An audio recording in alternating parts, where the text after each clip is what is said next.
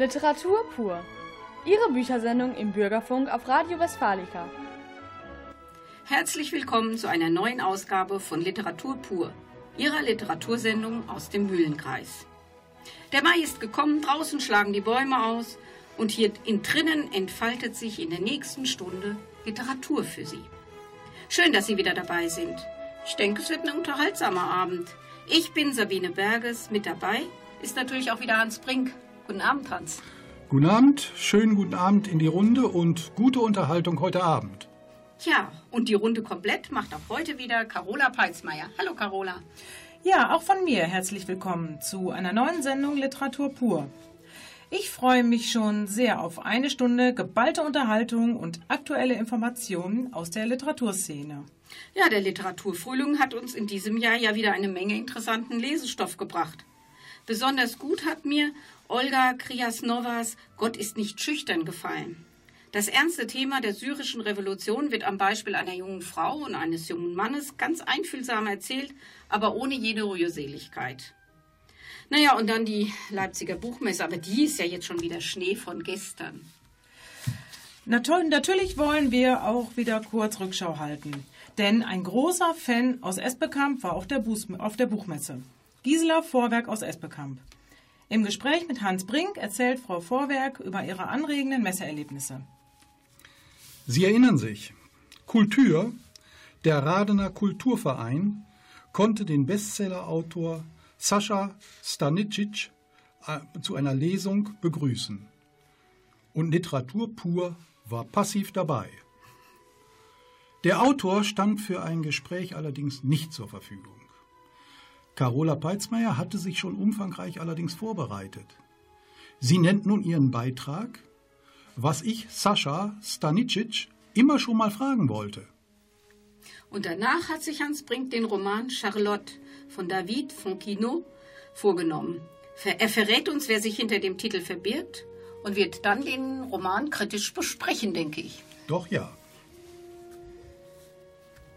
Bei Doppelt gelesen werden Carola Peitzmeier und Sabine Berges berichten, wie unterschiedlich man den Roman Warten auf Bojangles von Olivier Bordeaux, der im letzten Jahr in Frankreich Furore machte und seit diesem Jahr in Deutsch vorliest, aussehen kann.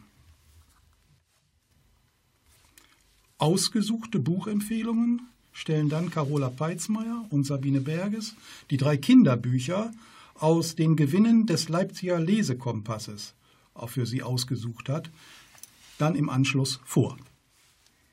Hinweise auf Literaturveranstaltungen aus der Region und Neues aus dem Literaturbetrieb runden eine Stunde Literatur pur ab. Natürlich gibt es zwischendurch, wie immer, Musik vom Feinsten. Und los geht es passend zum Monat mit Reinhard May, Männer im Baumarkt. So, und so. danach outet sich Gisela Vorwerk als Fan der Leipziger Buchmesse. Die Welt ist voller Verrückter und ich bin natürlich einer von ihnen. Sie hasten suchend durch die Enge endloser düsterer Gänge, gehen verloren im Gedränge, wie Hänsel und Gretel im Wald verirrt, ihr Blick voller Zweifel, ihr Sinn verwirrt. Sind sie ganz der Welt entrückte? Sind sie traurige, bedrückte, verzweifelte, gramgebückte? Oder stumm verzückt beglückte? Oder einfach nur Verrückte? Männer im Baumarkt? Während draußen die Frau parkt? Stehen vor kleinen Monitoren mit offenem Mund und roten Ohren, lernen fräsen, schleifen, bohren, folgen wachsam der Belehrung. Die Leipziger Buchmesse 2017 im März gehört der Vergangenheit an. Was bleibt von dieser Buchmesse? Im Gedächtnis der Besucher und auch der Leserschaft hängen. Zur Klärung dieser Frage begrüße ich heute bei Literatur pur Gisela Vorberg, stellvertretende Bürgermeisterin der Stadt Espelkamp, selbst auch schriftstellerisch tätig und natürlich engagierte Bücherfreundin. Hallo Frau Vorberg. Hallo Herr Brink. Frau Vorberg, Sie haben die Leipziger Buchmesse ja schon mehrfach erlebt. Jetzt mit dem etwas nötigen Abstand. Was waren für Sie die Höhepunkte Ihres Messebesuches in diesem Jahr? Höhepunkt, Höhepunkte, da kann ich mich eigentlich gar nicht entscheiden. Ähm, die Messe ist so vielfältig. Beeindruckend fand ich die vielen Besucher jeden Alters. Dabei auffallen viele junge Leute. Äh, hatten Sie trotz des riesigen Besuchsandrangs, Sie schilderten das gerade, Kontaktmöglichkeiten? Man möchte ja gerne auch Autorinnen und Autoren sehen. Ja, ich verfolgte mehrere Lesungen, äh, die mit einem Moderator angekündigt waren und auch ohne Moderator. Also ich äh, hörte Eva Manesse zu. Äh, sie las aus ihrem Buch Tiere für Fortgeschrittene. Ein interessanter Titel. Und sie hat auch erklärt, wie es zu diesem Titel gekommen ist. Dann äh, hörte ich noch Volker Kutscher. Oh. Er war ja auch in Lübeck. Ja. Und äh, er erzählte aus seinem Leben, wie er auch sein Leben finanziert mit dem Schreiben. Ja, zum Abschluss, was raten Sie lieben Mitmenschen, die jetzt diese Buchmesse, egal ob Frankfurt oder Leipzig, besuchen wollen? Was sollten die beachten? Also erstmal rate ich zu überlegen, was möchte man überhaupt auf so einer Messe? Nur so gucken? Oder einen Schriftsteller oder eine Schriftstellerin direkt hören oder sehen oder sich informieren? Die vielen Veranstaltungen, die stattfinden, findet man in einem Messeführer oder im Internet. Also man sollte schon überlegen, was man möchte. Also einen Plan haben. Werden Sie nächstes Jahr wieder hinfahren? Ich glaube, ich kann kaum widerstehen. Also möglichst ja. das ist eine eindeutige Aussage, Frau Vorwerk. Vielen Dank fürs Gespräch. Musikalisch hatten Sie sich ja für die Prinzen, übrigens auch aus Leipzig, entschieden. Mhm. Welchen Titel und was verbinden Sie denn da so damit? Ja, ich habe nämlich äh, Sebastian Krumbiegel auch auf der Messe gehört. Er las aus seinem neuen Buch Courage zeigen, warum ein Leben mit Haltung gut tut. Und ich wünsche mir deswegen, weil mir auch Leipzig so gut gefallen hat, das Lied Die Melodie. Das Interview mit Frau Vorwerk haben wir vor der Sendung aufgezeichnet. Nach den Prinzen möchte Carola Peitzmeier mit Sascha Stanicic sprechen.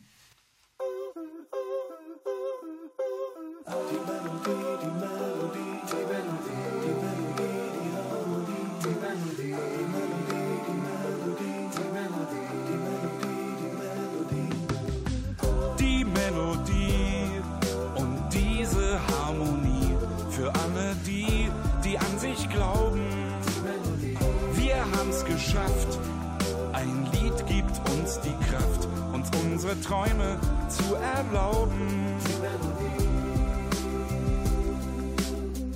Die Welt ist bunt, die Welt ist schön, die Welt soll bitte nicht kaputt gehen.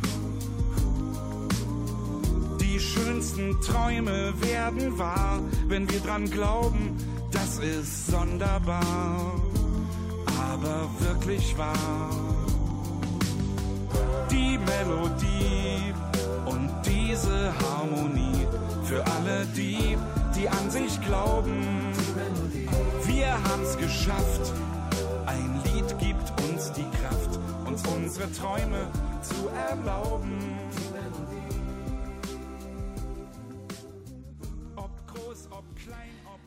Am 30. März diesen Jahres veranstaltete der Radner Kulturverein Kultur eine Lesung mit dem bosnischen Autor Sascha Stanisic im Foyer der Firma Kolbus.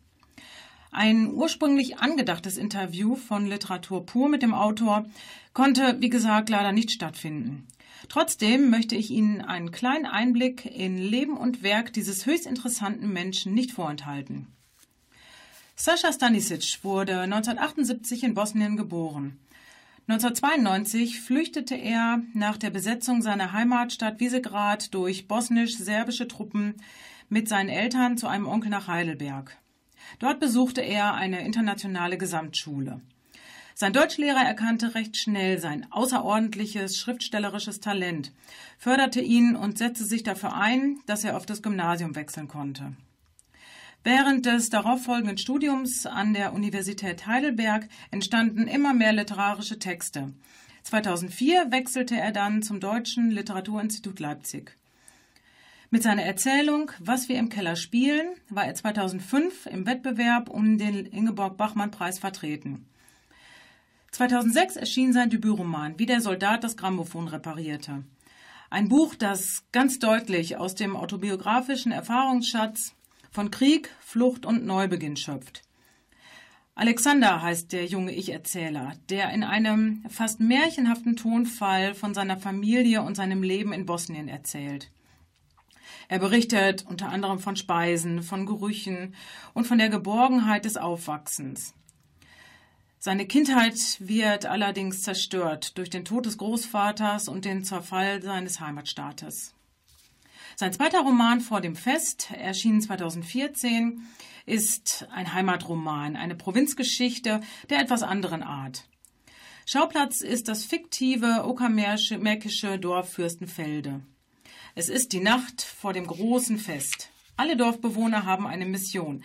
Jeder möchte irgendetwas zu Ende bringen, bevor die Nacht vorüber ist. Aber diese Nacht gebiert ein Ungeheuer.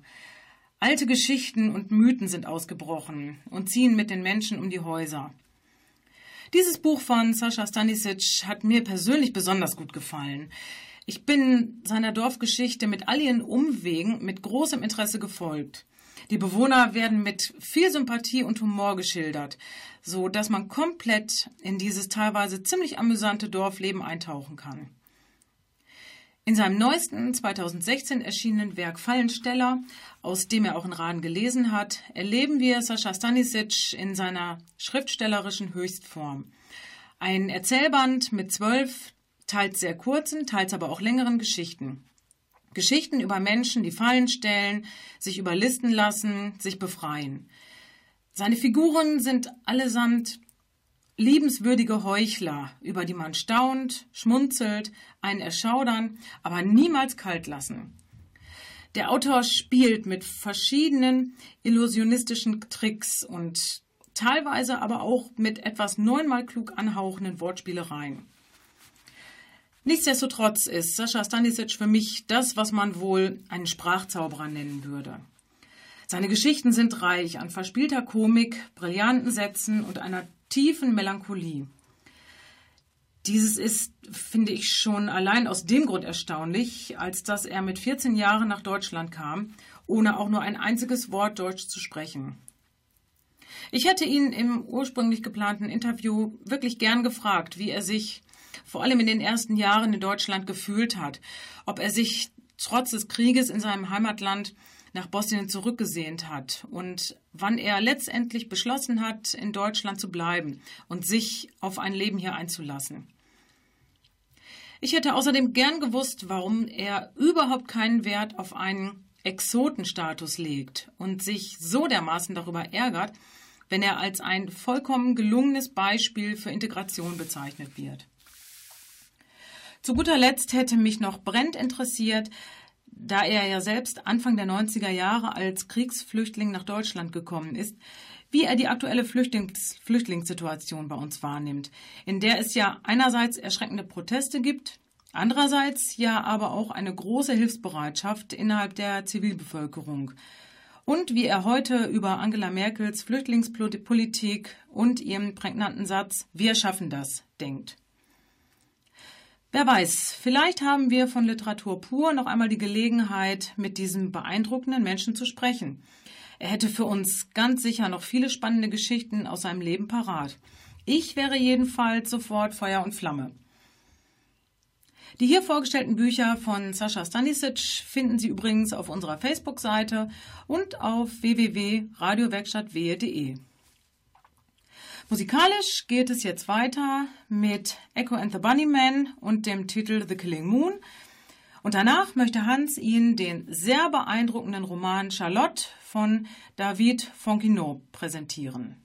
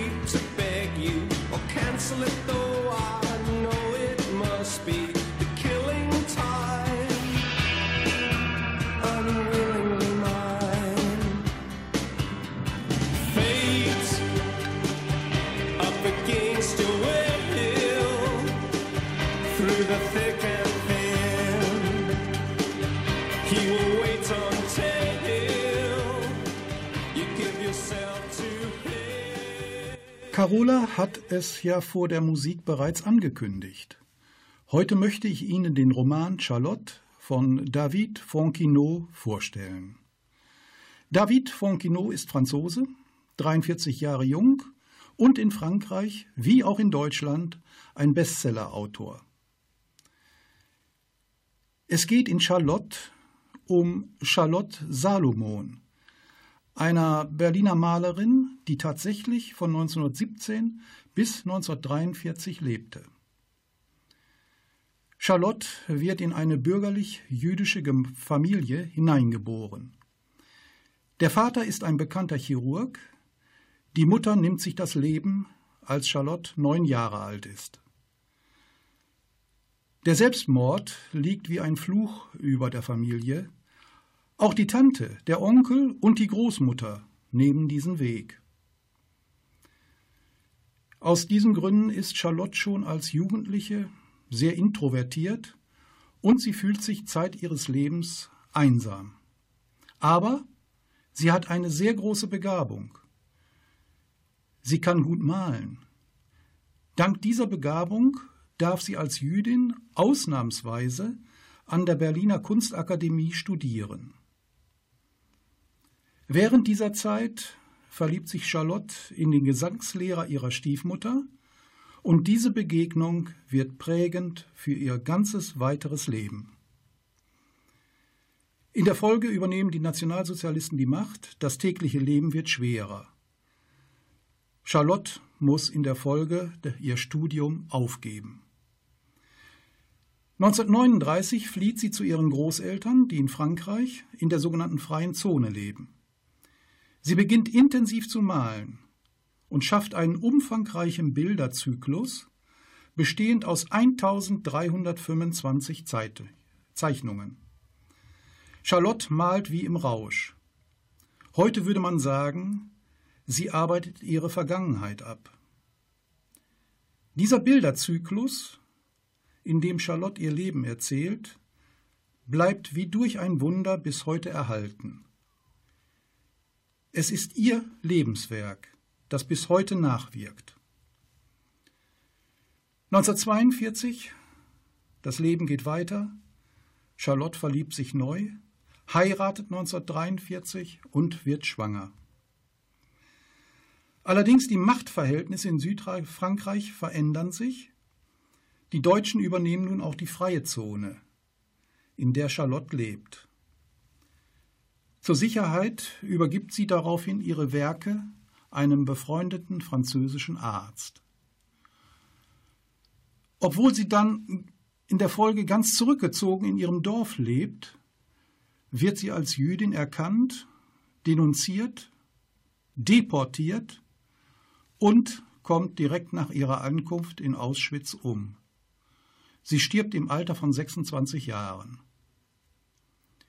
Dieses deutsch-jüdische Schicksal hat David Fonquinot zu einem bemerkenswerten Roman verarbeitet.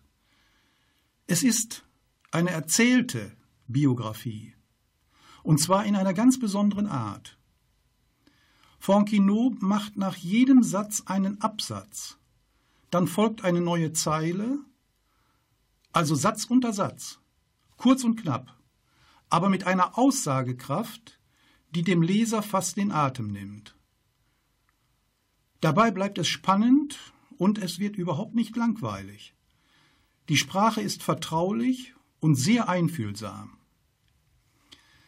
Als Begründung für diese Form, das sagt der Schriftsteller selbst, er hat nach jedem Satz erstmal Luft holen müssen. Und so sei dieser Schriftsatz, diese Schriftform nur konsequent gewesen. Das war ein Roman und eine Geschichte, die mich sehr bewegt hat. Zum Lesen sehr empfehlenswert. Nach dem Krieg erfährt der Bilderzyklus von Charlotte Salomon internationales Interesse. Es wird auf vielen Ausstellungen gezeigt, als Buch gedruckt und auch als Theaterstück in, vor kurzem aufgeführt. David Fonquino, Charlotte, Pinguin Verlag, 10 Euro. Zur Entspannung nun allerdings ein Ausschnitt aus der Morgenstimmung von Edward Grieg mit dem Royal Philharmonic Orchestra und danach in doppelt gelesen mit Sabine und Carola und dem Buch Warten auf Bojangle.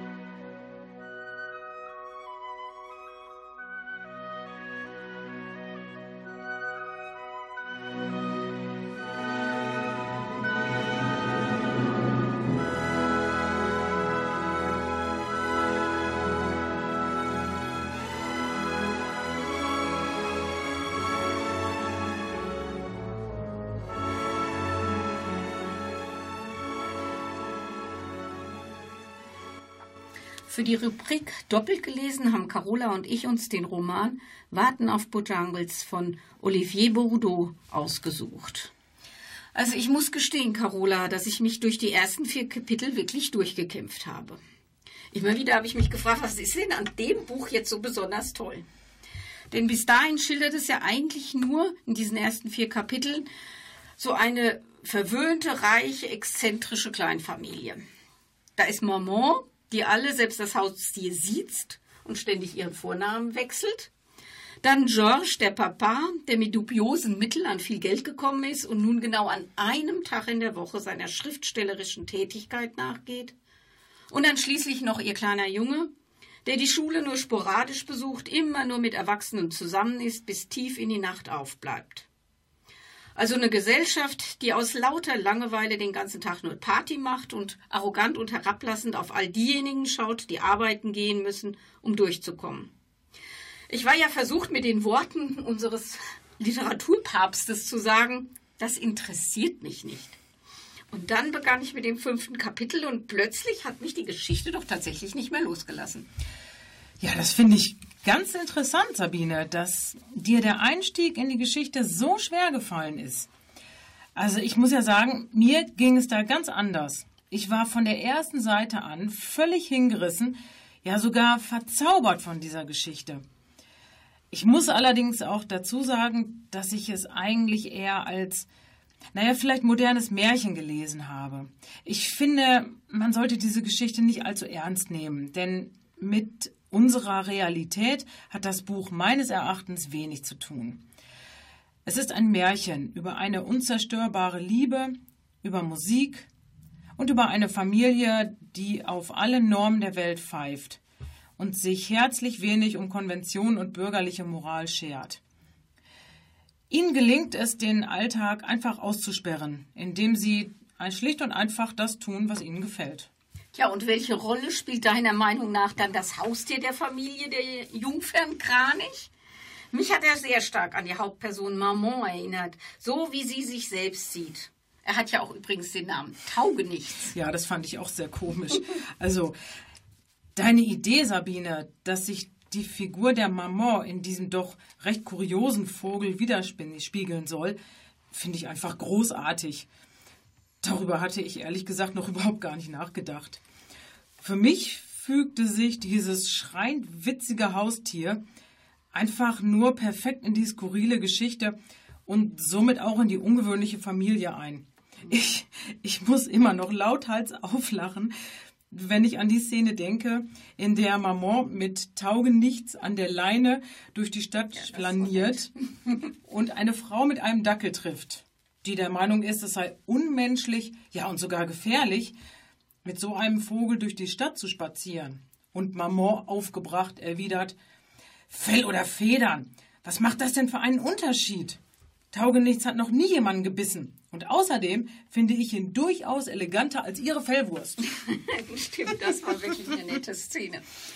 Äh, Die Geschichte wird ja aus zwei Perspektiven geschildert. Einmal aus der Sicht des Sohnes, zum anderen dann aus der des Vaters. Ich finde, dass es Olivier Bordeaux außerordentlich gut gelingt, diese beiden Erzählweisen. Und der Leser kann die Dramatik und die Zerrissenheit von Papa und Sohn recht gut Ja, nachvollziehen. das stimmt. Der Versuch der beiden, Maman so lange wie möglich in der ihr eigenen Welt zu verstehen, ihr zu helfen, indem sie sich selbst dort mit hineinbegeben, ihr zuliebe auf ein normales Leben verzichten, ist das vielleicht das Erfolgsgeheimnis des Romans? Ja, das ist es ganz sicher. Gerade George liebt seine Frau hingebungsvoll. Er nimmt wirklich einiges auf sich, um ihr das Leben so angenehm wie möglich zu gestalten. Denn er weiß genau, es wird immer öfter die ganz, ganz dunklen Momente geben, die dann ja auch eines Tages ihr ja quasi selbst gestaltetes Paradies zu, zu zerstören drohen. Einen ganz wichtigen Erzählstrang finde ich übrigens jenen, in dem George uns erzählt, wie er Maman kennengelernt und sich in sie verliebt hat. In diesem erfahren wir, dass ihm schon ziemlich früh klar war, dass sie nicht alle Sinne beisammen hatte. Anscheinend sah er das Unheil also schon auf sich zukommen, war aber nicht imstande, ihr zu widerstehen. Ja, das kann George wirklich nicht. Ich bin mir sicher, unsere Zuschauer werden das Buch lieben, wenn sie sich darauf einlassen. Da bin ich auch Wir- sicher. Ich hätte auch gerne Rückmeldungen. Du auch? Oh, auf jeden Fall, aber toll. gerne. Ja, Olivier Bordeaux, Warten auf Bojangles, erschienen im Piper Verlag. Gleich geht's weiter mit den Buchempfehlungen. Zuvor hören wir noch, was wohl? Mr. Bojangles von Nina Simon. Was sonst? I knew a man, Bojangles, and he danced for you. Worn out shoes with silver hair, a ragged shirt, and baggy pants. The old soft shoe. He jumped so high,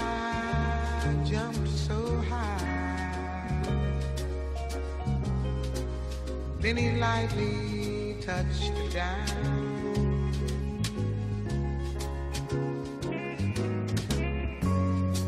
I met him in a cell in New Orleans. I was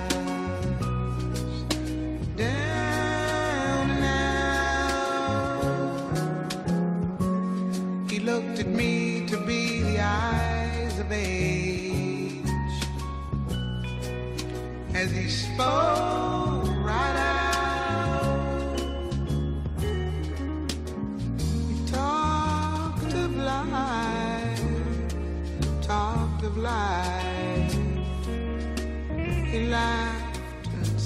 his leg a step.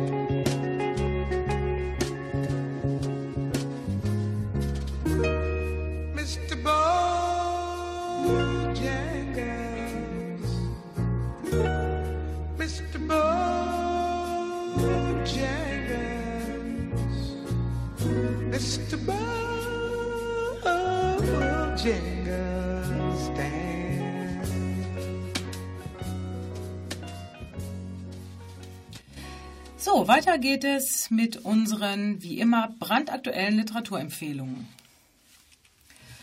Leslie M. M. Bloom, eine renommierte New Yorker Autorin, hat sich in Und alle benehmen sich daneben damit beschäftigt, wie Ernest Hemingway seine eigene Legende erschuf. Sie erforscht das schillernde Universum, in dem aus einem unbekannten Autor eine Ikone der Weltliteratur wurde und erzählt von den Menschen, die Hemingway, oft wenig schmeichelhaft, in seinen Werken verewigte. Wir tauchen ein in das wilde Leben der Pariser Bohème von Gertrude Stein und Ezra Pound, bis F. Scott und Zelda Fitzgerald und erleben Hemingway als hartgesottenen Trinker und hitzköpfiges literarisches Genie. Leslie M. M. Blum und alle benehmen sich daneben. DTV-Verlag 24 Euro. Obwohl der soeben auf Deutsch erschienene Roman Der Block des Franzosen Jérôme Leroy bereits 2011 in Frankreich veröffentlicht wurde, könnte er aktueller kaum sein. Es geht um die Regierungsbeteiligung der extremen Rechten in Frankreich. Der Blog bereitet ein erschreckendes Szenario, das immer wahrscheinlicher wird und wie es dazu kommen konnte. Es gibt immer wieder blutige Aufstände in den französischen Vorstädten. Die Zahl der Toten steigt unaufhörlich. Die Partei der äußersten Rechten, der Bloc Patriotique, steht kurz vor dem Einzug in die Regierung und das Schicksal Frankreichs droht zu kippen. Die Parallelen zum Front National und ihrer Anführerin Marine Le Pen sind hier definitiv nicht zu übersehen. Eine atemberaubende Milieustudie und ein hochaktueller Thriller. Jerome Leroy, der Blog, Edition Nautilus, 19,90 Euro. Ja, spannend geht es auch gleich weiter. Der Tod so kalt von Luca D'Andrea spielt im kleinen Ort Siebenhoch in Südtirol. Der Amerikaner Jeremiah Salinger, der seiner Frau in ihr Heimatdorf gefolgt ist, interessiert sich brennend für einen unaufgeklärten Kriminalfall, der sich vor 30 Jahren in Siebenhoch ereignet hat. Drei junge Leute kehren nach einem heftigen Gewitter nicht von einer Wanderung zurück und werden schließlich ermordet aufgefunden. Salinger lässt dieser Fall nicht los. Er beginnt, unangenehme Fragen zu stellen und macht sich dadurch bei den Dorfbewohnern reichlich unbeliebt. Denn irgendwie scheint eine Art Fluch all diejenigen zu verfolgen, die sich mit diesem Fall näher beschäftigen. Luca D'Andrea, Der Tod so kalt, Deutsche Verlagsanstalt, 14,99 Euro. So, und für die heutige Sendung hat Sabine noch einige interessante Kinderbuchempfehlungen für Sie mitgebracht. Alle drei Titel wurden dieses Jahr mit dem Leipziger Lesekompass ausgezeichnet. Ja, Giraffe ist es langweilig. Zum Glück hat der Pelikan gerade ein Postamt eröffnet. Giraffe schickt einen Brief an das erste Tier, das Pelikan am Ende des Horizonts findet. Und so entsteht eine tierisch gute Freundschaft zwischen Giraffe und Pinguin. So gut, dass sich Giraffe bei ihrem ersten Treffen als Pinguin verkleidet. So wie sie ihn sich halt nach seinen Schilderungen vorspielt. Als sie sich treffen, können sich beide kaum noch vor Lachen halten. Ein wunderbares, amüsantes Buch, das mit seinen liebevollen Bildern und krakeligen Briefen viel Spaß beim Vorlesen, aber auch beim selberlesen macht. Megumi, Iwasa und Jörg Mühle, viele Grüße, deine Giraffe. Moritz Verlag, 10,95 Euro, ab sieben Jahren. Paul ist elf. Sein Berufswunsch steht schon fest. Er möchte Detektiv oder Agent werden. Fleißig übt er sich im Beobachten. Eines Tages zieht ein Mädchen in seinem Alter in das Nachbarhaus. Sie wird seine ZP, seine Zielperson, über die er alles in Listen notiert. Das Mädchen benimmt sich sehr seltsam. Dennoch spürt Paul so ein Kribbeln im Bauch, sobald er an sie denkt. Sefer, sein bester Freund, heckt für ihn einen die neue Anmachplan aus, der jedoch so nicht funktioniert. Wie sich Paul und das Mädchen Tessa trotzdem näher kommen und was sich hinter Tessas seltsamem Verhalten verbirgt, erzählt diese Sommergeschichte humorvoll, spannend und leicht, trotz ernstem Hintergrund. Lena Hach, Ich, Tessa und das Erbsengeheimnis. Mixed Vision Verlag, 12,90 Euro ab 10 Jahren. Und als letztes, Nemo erhält ein Päckchen adressiert an niemand, wo der Pfeffer wächst, am Arsch der Welt. Ohne Absender und dann auch noch mit der Aufschrift Bitte nicht öffnen, bis ich. Er muss Papa und Mama hoch und heilig versprechen, das Päckchen ungeöffnet zur Post zurückzubringen. Klar, dass Nemo die Herausforderung annimmt und heimlich das Päckchen öffnet. So beginnt ein aberwitziges Abenteuer. Das heimwehkranke Plüschtier Icy Easy Monster fliegt heraus, beißt das Nachmädchen in die Hand und wächst und wächst und wächst und gleichzeitig versinkt Nemos Heimatort Boring mitten im Sommer im Schneegestöber. Nur gut, dass Nemo tapfere Freunde hat, die mit ihm das Abenteuer bestehen. Ein wunderbar witziges Kinderbuch mit vielen Anspielungen und das mit seinem coolen Cover auch Lesemuffel anspricht. Charlotte Habersack, bitte nicht öffnen bissig. Carlsen Verlag, 9,99 Euro ab acht Jahren. Eine Liste der soeben vorgestellten Bücher finden Sie wie immer auf unserer Facebook-Seite Literatur pur auf Radio Westfalica sowie auf der Seite www.radiowerkstattwehe.de. Selbstverständlich besorgt Ihr Lieblingsbuchhändler Ihnen die Titel, falls er sie nicht vorrätig hat, innerhalb eines Tages.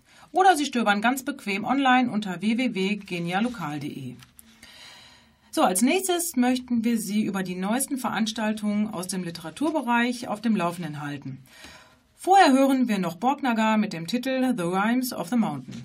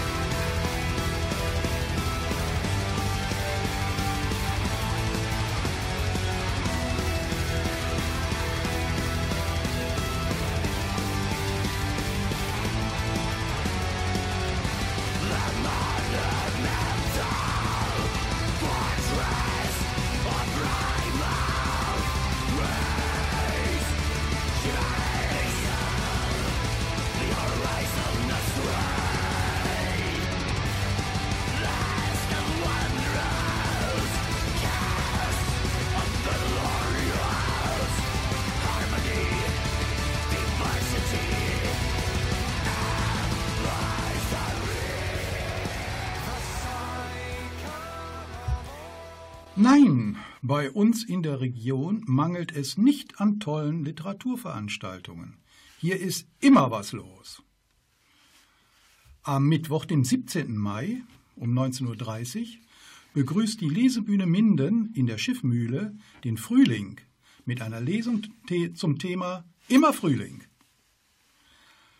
Am Dienstag, ein paar Tage später, dem 23. Mai um 19 Uhr, lädt die Schmökerrunde in Preusch-Oldendorf zu einem Bücherabend in das Bürgerhaus in der Mindener Straße ein.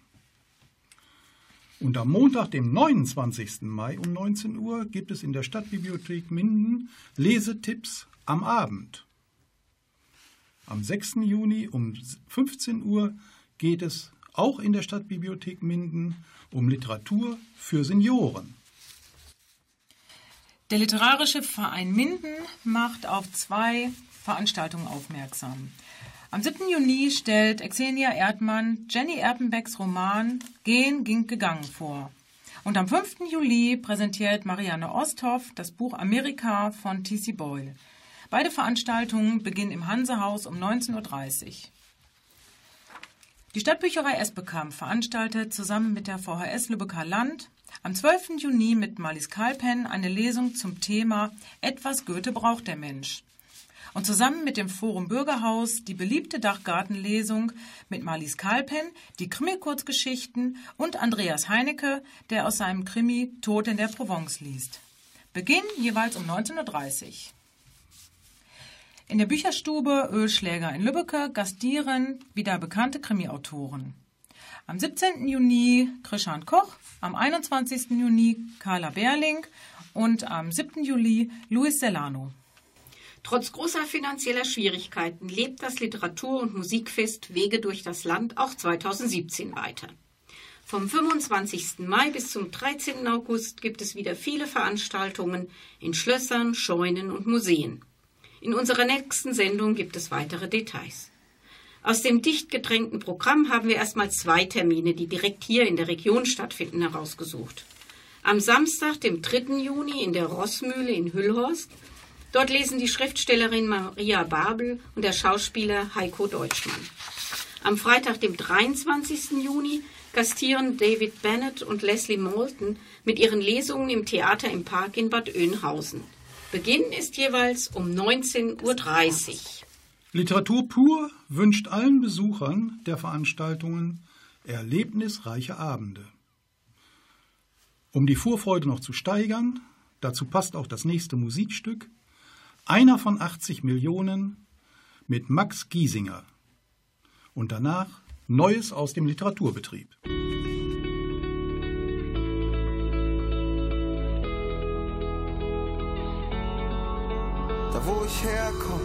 1000 Menschen.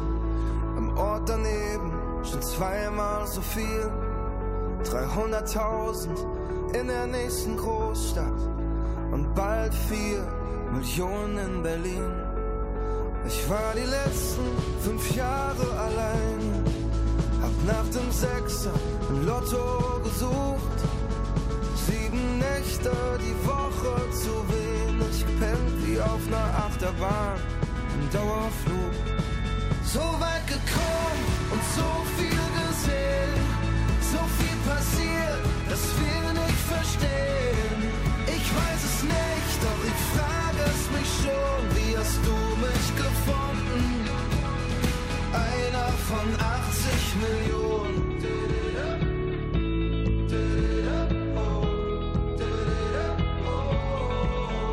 War das Zufall, unsere Begegnung?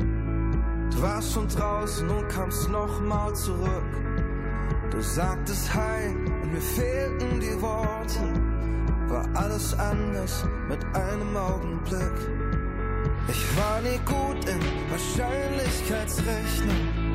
Aber das hier hab sogar ich kapiert. Die Chance, dass wir beide uns treffen, ging gegen null. Doch stehen wir jetzt hier, so weit gekommen und so viel gesehen, so viel passiert, dass wir nicht verstehen. Ich weiß es nicht, doch ich frage es mich schon, wie hast du mich gefunden? Einer von 80 Millionen. Nun zu den Informationen aus dem laufenden Literaturbetrieb. In Deutschland erscheinen ungefähr 90.000 Buchtitel pro Jahr. Das sind rund 250 Titel pro Tag. Ja, Wahnsinn. Da muss man doch einfach die Übersicht verlieren. Der Südwestrundfunk hat das mit sicherem Gespür erkannt und lässt eine Gruppe von 26 bekannten Literaturkritikern jeden Monat zehn Bücher auswählen. Diese Bestenliste kann im Netz unter www.swr.de abgerufen werden. Tja, und manchmal muss man auf Bücher auch noch ein bisschen warten. Ich bin zum Beispiel jetzt schon sehr gespannt auf Mr. Purdue's Sammlung der verlorenen Dinge von Ruth Hogan. Es erscheint am 19. Mai, also in wenigen Tagen. Ja, die kleinen, grellen, gelben Büchlein von Reklam, die sind uns doch alle aus der Schulzeit vertraut. Oh, sag nichts. Da haben wir doch sicher ab und zu den Wunsch gehabt, dieselbigen an die Wand zu werfen. Die kleine Schrift und der sehr oft schwierige Text waren, gelinde gesagt, nicht sehr erbaulich. Trotzdem gehören sie zu unserem Leben. Und ehrlich gesagt, jetzt schaue ich manchmal immer noch rein. Diesmal zwar- aber freiwillig, oder? Ja, und in bestimmte Artikel, äh, in bestimmte Titel. Doch, doch, diese kleinen Büchlein werden nun 150 Jahre. Älter als wir. Ja, das kann man sagen. 150 Jahre jung. Glückwunsch. Die Schriftstellerin Eva Menasse erhält den mit 20.000 Euro dotierten Friedrich-Hölderlin-Preis 2017 der Stadt Bad Homburg. In der Jurybegründung heißt es, Eva Menasse schreibt eine unverwechselbare Prosa die wortgewaltige und zarte Töne, komisches und melancholisches, einen forschenden Blick und Empathie mit ihren Figuren verbindet. Auch hier herzlichen Glückwunsch. Das literarische Quartett vom 5. Mai war gelinde gesagt eine Klaus-Peimann-Show. Trotzdem, etwas Literatur kam immer noch rüber. Toni Morrison, Margaret Edwards und Christoph Hein wurden kontrovers diskutiert. Da war schon Substanz bei den Mitarbeitern und Mitspielern vor, vorhanden. Das war schon in Ordnung. Gönnen Sie sich doch mal die Freude und schauen Sie die Sendung in der ZDF-Mediathek an. Wolf Erlbruch hat als erster Deutscher den wichtigsten internationalen Kinderbuchpreis gewonnen, den Astrid Lindgren Gedächtnispreis. Sein erfolgreichstes Kinderbuch Vom kleinen Maulwurf, der wissen wollte, wer ihm auf den Kopf gemacht hat, erschien 1989. So lange liegt, schon? Ja, so lange gibt's den schon. Er liegt inzwischen über 30 Sprachen vor. Auch Literatur pur gratuliert Wolf Erbruch zu dieser Auszeichnung. Und weitere Informationen finden Sie jeden Tag auf unserer Facebook-Seite Literatur pur auf Radio Westfalica. Schauen Sie doch dort mal nach, es lohnt sich. Wie immer zum Ende unserer Sendung möchten wir uns bei Ihnen für Ihr Interesse an Literatur bedanken und Dank für Ihre Gastfreundschaft. Am 8. Juli hören wir uns, wenn Sie möchten, wieder. Vielen Dank auch an Reinhard Schumacher für Technik und Regie. Die Bücherliste zur Sendung finden Sie auch auf unserer Facebook-Seite und im Internet unter www.radiowerkstattwehe.de. Und bis zum Monatsende vergessen Sie nicht Friedrich Hebbels Feststellung. Ein Maitag ist ein kategorischer Imperativ der Freude. Um Gottes Willen. Mit herzlichen Grüßen Ihrer Carola Peitzmeier Hans Brink und Sabine Berges. Als Übergang in den weiteren Abend freuen Sie sich auf Chris Rea und Fool if you think it's over.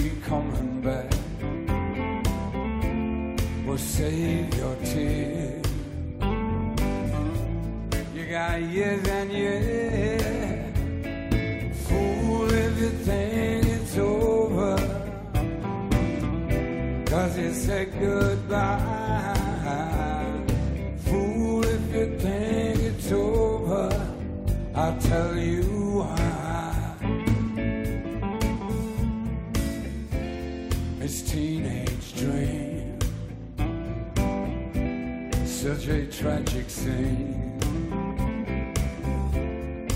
knocked your crown and ran away. First wound of pride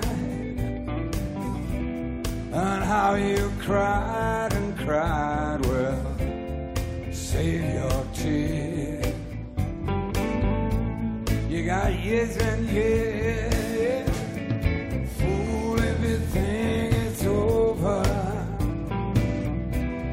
Cause said goodbye. Fool if you think it's over. I'll tell you why. Newborn eyes always cry with pain at the first look at the morning sun. Fool if you think it's over. It's just begun.